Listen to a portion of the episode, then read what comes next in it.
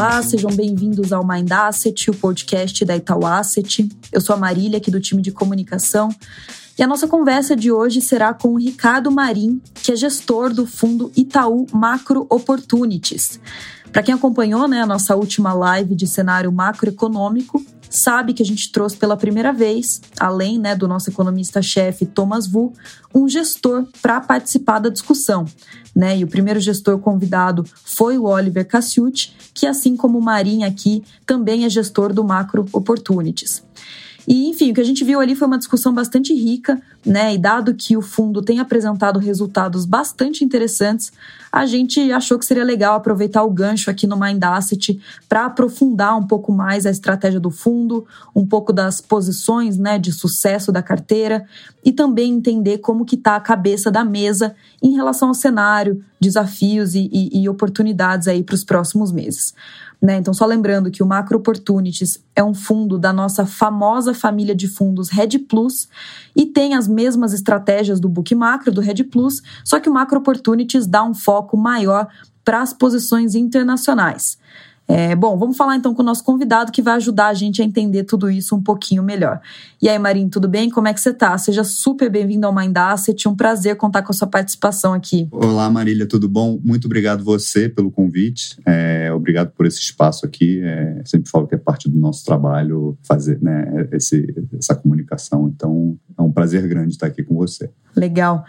Bom, Marinho, antes da gente entrar né, em detalhes de resultado, falar um pouco de cenário, é, eu queria antes que você nos explicasse o que é a estratégia Macro Opportunities. Né? Eu dei uma, uma breve introdução, mas eu queria que você me contasse um pouco melhor e também me contasse um pouco de como funciona o processo de investimento de vocês. Tá bom. É, bom, o que, é a estratégia Macro Opportunities? Ela é essencialmente a mesma estratégia Itaú Red Plus, que é um fundo, né, nosso flagship aqui da nossa área. Mesma família de fundos, né, tocada pelas mesmas pessoas.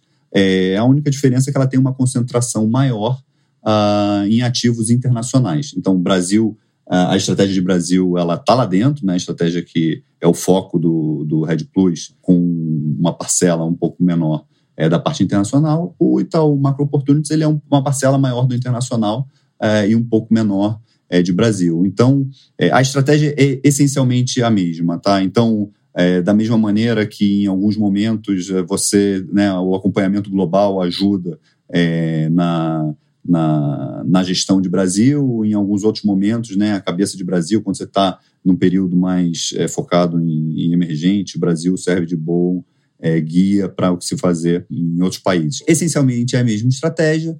É, na, o que, que isso significa? Né? A gente tem, assim, assim como tem os especialistas de Brasil, a gente tem os especialistas em outros países e classes de ativo é, que a gente tenta replicar ah, exatamente né, qual é o segredo, eu acho, né? É, é, é, é né? O, o, o Itaú Red Plus é um fundo conhecido pela agilidade, uh, e pela profundidade do acompanhamento, basicamente, de Brasil. A gente replica, né? Isso aí já vem uma história minha de 18 anos, né? Desde que comecei a, a, a focar é, na estratégia internacional. É, a gente, né, o segredo é você tentar replicar o que se faz para o Brasil para os outros países ou outros mercados que a gente se propõe a cobrir, com o mesmo grau de profundidade, detalhamento e entrosamento com a área macro. Então, quando se diz agilidade, é, não é uma esperteza de esperar o tema que está quente no momento e, e, e, implementar naquele mercado sem ter, sem ter muito conhecimento sobre ele. Não, a gente tem, né, daí, dada a experiência de cada um dos gestores, a gente tem uma área de atuação, então a gente tem um, um grupo de países que a gente se propõe a cobrir, é uma área macro muito forte, muito robusta, que é, faz essa, esse acompanhamento junto e detalhado a todo momento. Então, quando as oportunidades aparecem, é, nesses países que a gente está operando, a gente já está lá, a gente já tem presença. Então fica muito mais fácil você ter um, é, ou, ou fazer uma alocação com maior convicção e com maior tamanho, que, né, que eventualmente gera resultados. E o processo de investimento, ele também é o mesmo. Né? Então, assim, a gente tem cada especialistas né, para cada área de atuação, bolsa, moeda emergente, moeda desenvolvida, juros, é, commodities. É, a gente tem os especialistas, eles geram as ideias, né? mas a decisão em si ela é uma decisão colegiada, então tem toda uma tecnologia para você transformar esse colegiado em tamanho de posição adequado. É, funciona assim em Brasil também. E depois a gente consolida, né, né vai gerar ali né, diversas posições, a gente consolida tudo isso no portfólio e faz o estresse. Né? O, o, o, o Red Plus é conhecido também por por, por, esse controle do cenário de estresse. Né? É fundo que, historicamente, na, quando as bombas explodem, ele não explode tanto, porque é essa dedicação toda a acompanhar é, o portfólio em cenário de estresse. A gente né, passa muito do nosso tempo é, fazendo isso e para ver se o risco consolidado do portfólio está fazendo sentido e, enfim, ter a tranquilidade para tocar, tocar as posições. Mas acho que, em essência, é isso. Legal, excelente.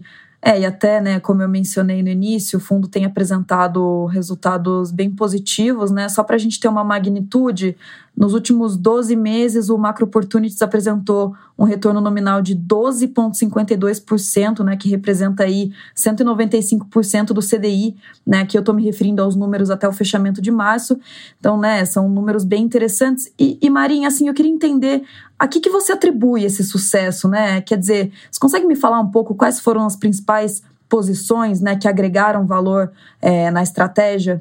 Eu acho que esse, num contexto um pouco mais amplo, um pouco mais longo, a gente identificou, vai, no, essa foi uma história do final do ano passado. O, o, grosso desse resultado desse ano, ele vem da estratégia tomada em juro nos Estados Unidos, basicamente, tá? Não só nos Estados Unidos, mas é, é, é uma boa parte é tomada em juro. Acho que em segundo lugar é a posição de commodities, tá? Mas enfim, a gente identificou uh, em meados, no final do ano passado, a resposta fiscal e monetária à pandemia, ela, né, existia um protocolo ali que, né, você trancava todo mundo em casa, gastava muito para não deixar as pessoas em casa morrendo de fome, né, fazia muita transferência.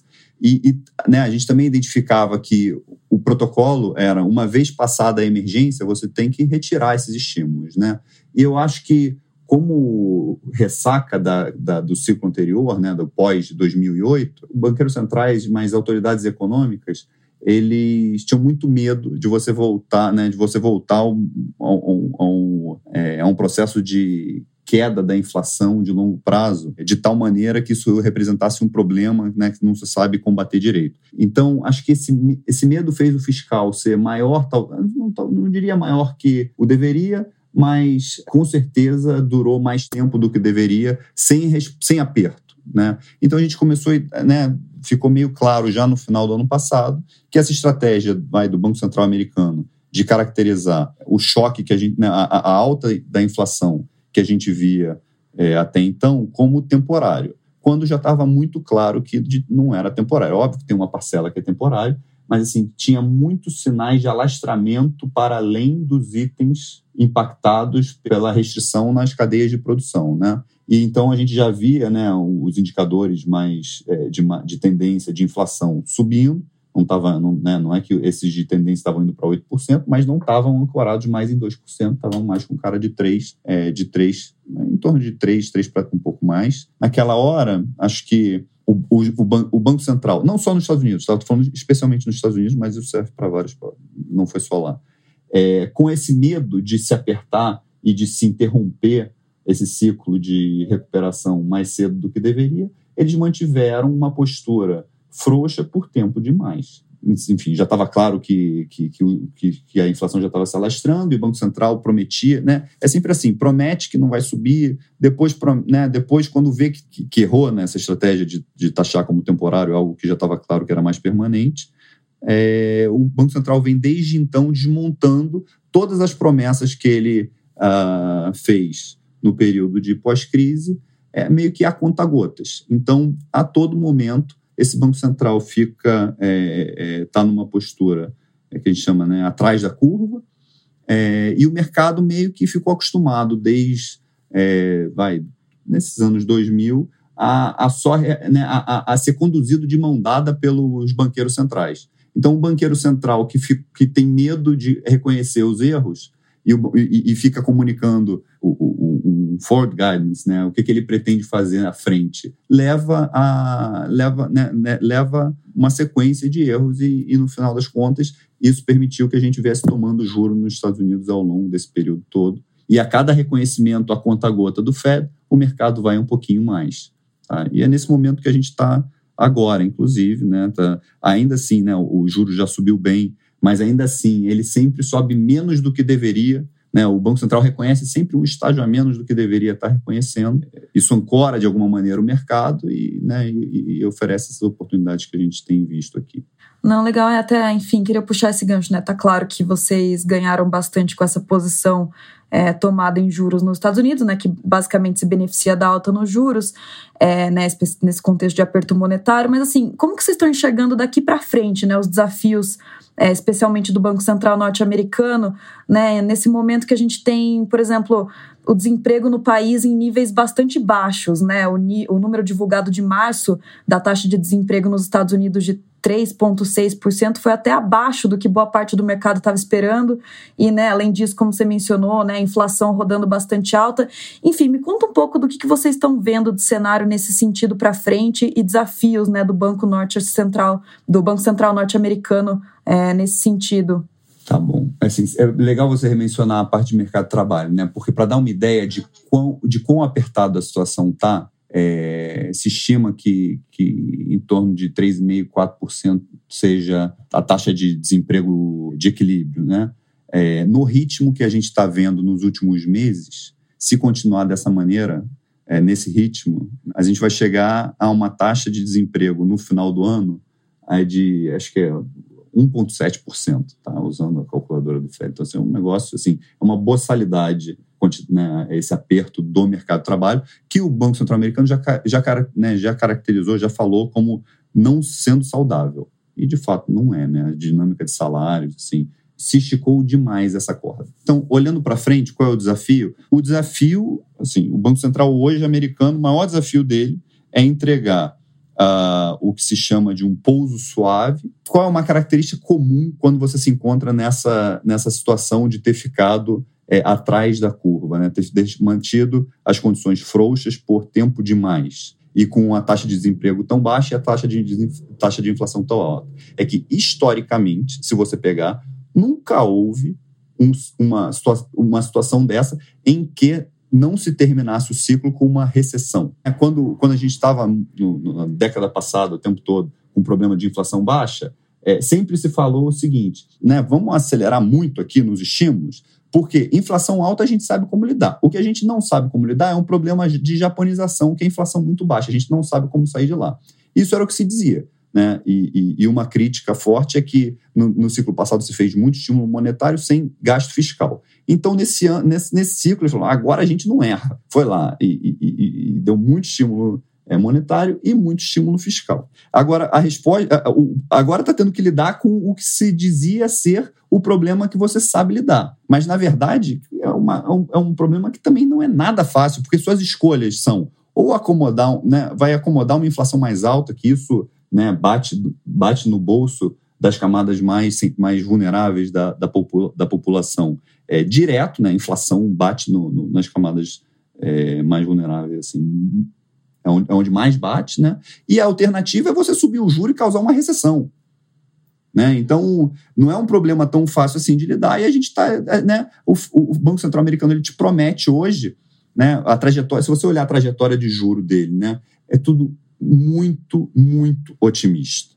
Tudo extremamente otimista. Então, assim, ele te diz que o juro neutro da economia é 2,5. Né? Juro, juro neutro é uma variável real. É, dizem 2,5 porque quando a inflação esperada é em torno de 2, com meio de juro real dá 2,5. Só que a inflação está a 3. Não tem nenhum sinal, né? Tem alguns indicadores que mostram que a parte de aluguel, que é uma parte de, grande do, né, com bastante peso no índice de inflação, essa parte não vai parar de acelerar até 7. E aqui a gente está falando que com né, o Banco Central ele te comunica a intenção de ir um pouquinho acima do que ele diz que é o neutro, mas o 2,5 provavelmente nem é mais o neutro, o neutro é 3,5. Então aqui, o, assim, você vai, vai ter que ter a coragem de enfrentar o problema de frente, senão você vai acabar numa situação que nem acabou na década de 70, 80. Você tendo que lidar com uma inflação muito alta, em algum momento vai ter que chegar um adulto ali na sala e falar, aqui, chega. E aí vai ter que subir o juro muito. E aí muito não é 2,8 que nem o Fed fala, é 5, 6, é algum lugar restritivo. O que não se fala é que a economia precisa,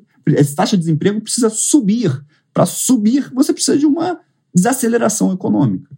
Isso não se fala, ou sem vergonha de falar, e é por isso que a gente acha que isso ainda apresenta é, oportunidade de ganhar dinheiro tomado em juros nos Estados Unidos. Então, para frente de juro é isso. Tem outras considerações aí de, é, de dólar e moeda e commodities, né, que, que, que tenho também, mas acho que a principal hoje ainda é essa.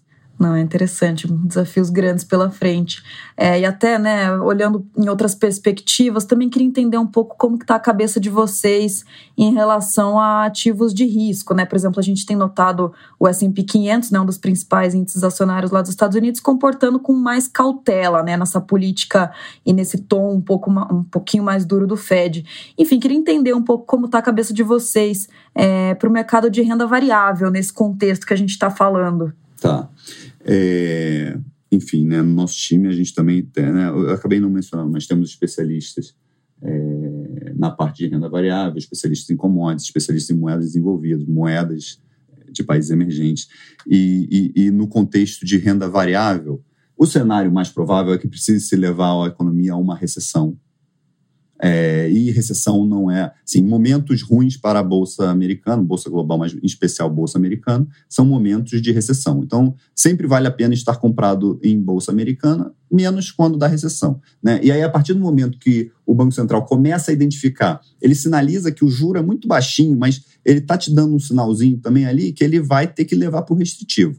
Então, o restritivo vai aumentar o risco de recessão. Né? Então, nesse momento, o mais provável é que não seja um ambiente bom para a Bolsa. Agora, qual é a pegadinha aí? Né? É que uh, você precisa ter o banco. Né? Quanto tempo demora para o Banco Central, no final das contas? Você precisa esperar chegar um Paul Volcker, que nem foi na década de 70, para. Né? Pode, pode levar muitos anos né, você, de, até você finalmente chegar nessa decisão inevitável de ter que botar a economia em recessão. E nesse período em que você tapa o sol com a peneira, pode ser assim, como o bolso é um ativo é, e aí o juro real praticado vai ser é, se o Banco Central adia demais né, a, essa decisão, é, pode ser que bolsa tem um comportamento minimamente positivo, por se tratar de um ativo real num, num, ambiente de juro real praticado é, muito baixo. Então, assim, provavelmente muito é, provavelmente é um ambiente não bom, um ambiente ruim. Se você tiver errado no qual que o Banco Central vai levar o juro para restritivo muito cedo, a bolsa vai, minim, vai minimamente bem. Então é de pouco bom para negativo. É, Marinho, queria aproveitar também e falar do resto do mundo, né? Como que, como que vocês enxergam né, o impacto dessa, dessa dinâmica nos juros é, em outros lugares no globo? E também queria aproveitar para falar de mercados emergentes. Né? Como que vocês veem esses países sendo impactados? E a gente até tem visto um movimento de fortalecimento né, de moedas de, de mercados emergentes. Quer dizer, estava no radar de vocês? É, me conta um pouco né, do que, que vocês têm visto de impacto no resto do mundo e, e especificamente aqui falando de, de mercados emergentes também. No contexto geral, assim, acho que não tem nenhum banco central que esteja tão atrás da curva quanto o Banco Central Americano. Então, numa discussão de moeda, é uma discussão de preço relativo, né? Um país em relação ao outro. Brasil, é, Chile, México, né? Assim, uma corrida de quem apertou mais. Assim, não, não tem um cenário necessariamente claro para o dólar. Assim, tem que, tem que fazer uma análise relativa, né? E no caso de alguns países emergentes, eles fizeram esse trabalho de subir o juro antes dos Estados Unidos, como é o caso do Brasil, uh, já levou o juro para uma taxa que é considerada é, bastante restritiva. Né? Então, tem uma leitura.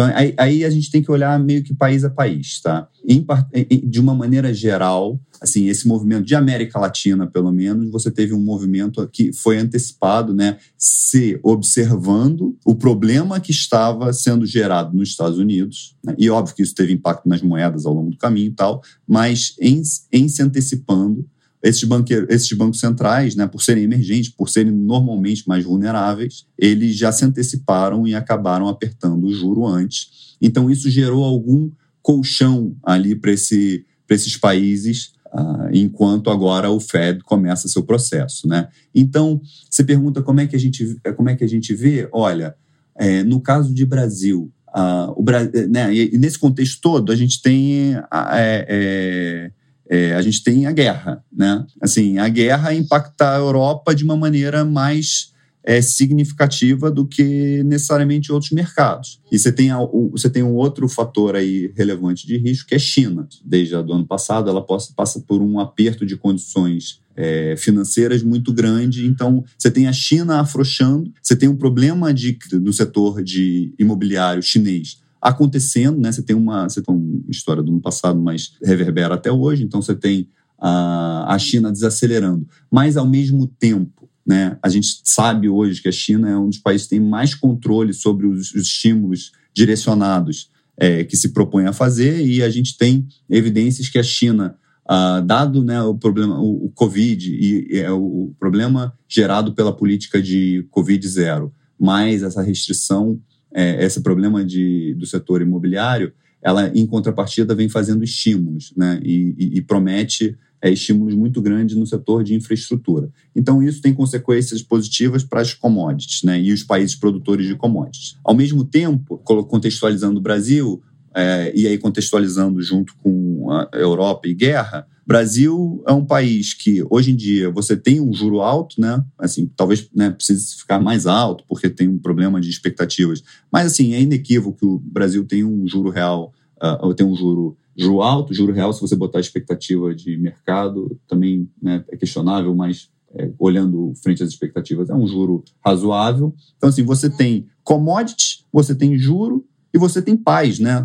Que não tem, é, não tem guerra aqui. Então, o Brasil foi um país que a gente identificou como é, beneficiado dessa situação em última análise. Então, assim, a gente vem com uma exposição veio com uma exposição relativamente grande ao longo desse ano também, uh, vendido no dólar real. Então, aí a gente tem um, um, um cenário para commodities, e aí é uma questão mais de balanço de oferta e demanda, é, mas também, consequência desse cenário global, um cenário positivo para commodities. Então, a gente acha que né, a gente também vem com posições é, menores, mas compradas em, em, moedas de países produtores de commodities. E aí, nesse contexto global, aqui a gente tem Chile, tem o Canadá, né, e Brasil são nossas maiores exposições de moeda. Não, excelente. Putz, estou adorando aqui o nosso papo, mas infelizmente tem que te fazer aqui uma última pergunta. Acho que, enfim, a gente conseguiu fazer um EPAP bem bacana do fundo, da visão de vocês. É... Mas eu também queria explorar um pouco mais os desafios daqui para frente, né? Eu sei que você já mencionou aí um pouco é, guerra, aperto monetário no mundo,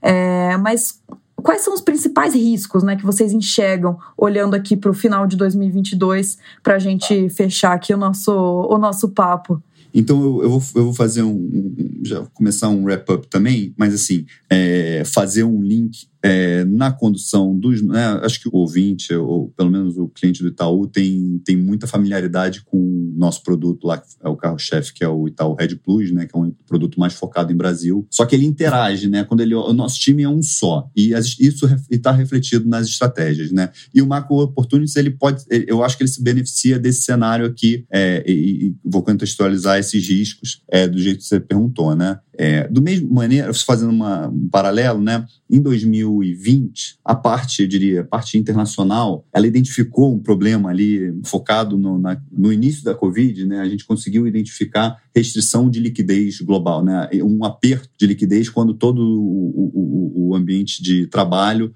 é, passava a ser, né, os escritórios fechados, você passava a voltar de casa, é, operar de casa. Então a gente começou a ver uma restrição. A gente não acertou que o Covid ia espalhar pelo mundo a gente acertou que estava tendo um aperto de condição de liquidez muito grande e isso fez que a gente aplicasse juro no, no mundo inteiro. Então, naquele momento, eu diria que a análise global ajudou a análise de Brasil. Né? A gente, ó, vai ter o aperto aqui, vamos se posicionar no mundo inteiro para tentar se proteger desse cenário. E, e agora, eu diria que o acompanhamento de Brasil ele está ajudando na, na nossa análise do que está acontecendo no mundo, em especial nos Estados Unidos, porque o Brasil tem um histórico de, de, né, de, de se colocar atrás da curva de maneira mais frequente do que os países desenvolvidos, né? Então a gente meio que conseguiu usar Brasil como guia para, acho que por isso inclusive que os, né, tem vários fundos brasileiros que acabaram indo bastante bem nesse período de aperto, enquanto os fundos os fundos lá de fora não foram tão bem, né? É, o destaque mesmo são os fundos brasileiros. Olhando para frente, Quais são os riscos, né? Eu acho que para assim contextualizando aqui na parte local, né, ano eleitoral em geral é um ano difícil para ativo brasileiro, é um ano que vale a você estar tá mais antenado no que acontece lá fora, procurando as oportunidades lá fora, porque não porque é, assim, é, porque tem uma questão de imprevisibilidade do, do, do cenário, né? Foi assim com... Né? Nas, nas, últimas disputas foi assim, facada de lado, caiu, né? caiu o avião anterior. Então, assim, tem... O cenário muda muito, assim, muito rapidamente e é bastante imprevisível. Então, por mais que hoje pareça que está minimamente bem mapeado a situação eleitoral aqui no Brasil, eu acho que é um, assim, sempre tem um risco do desconhecido vindo dali. E da parte externa, tem alguns riscos, né? Hoje, em particular, tem um, né, o risco de agravamento da, da guerra, né? O, a Rússia está se retirando ali do, do, do né? Ela, ela, fez um ataque bem amplo ali, atacando a capital da Ucrânia, o sul, né? E agora parece que vai concentrar ela ela está meio que encurralada, né? Ela tá sofreu sanções muito maiores do que ela imaginava. A, o poderio bélico dela foi muito aquém do que se esperava. Então ela vai tentar fazer um, vai dar um choque naquela região de Donbass que é onde ela quer ter, né? Onde é o foco da, da, da guerra o, objetivo dele é que ter aquela região independente. Pode ter um risco de arma química, pode ter algum, né, se, se, se, menciona algum risco, porque ele vai querer terminar rápido essa guerra. Então tem um risco vindo dali. Tem o risco dessa desaceleração da China, uh, em particular da parte de housing, é, ser, né, ter, ter consequências maiores, apesar de estar mapeado, tem um risco de desaceleração chinesa ali também. Tem riscos associados a essa política de Covid zero, mas esses riscos já estão mais mapeados hoje, né, que é você né, dificultar ainda mais a cadeia de produção.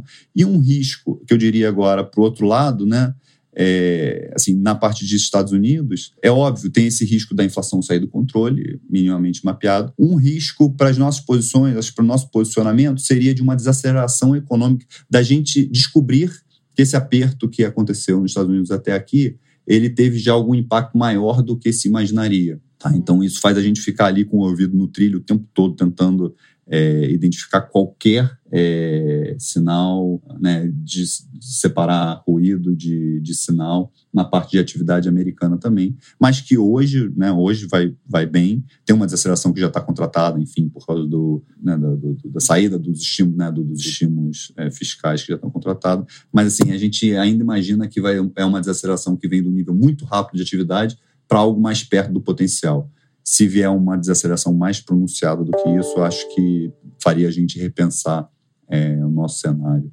é, para frente. Acho que esses são os principais. Então, eleição aqui, é o que, que acontece na China, é, tem um, um risco de guerra ainda e riscos para os dois lados, eu diria, mas o risco principal é o risco de inflação mais alta né, nos Estados Unidos. Sim, e por outro lado, também em ambientes de muito risco, a gente também acaba tendo oportunidades, né? Então tenho certeza que vocês vão estar super atentos para todas elas aí nos próximos meses. É isso aí. Mas então tá bom, Marinha, excelente. Acho que com isso a gente encerra. Muito legal contar com a sua participação aqui no Mind Asset.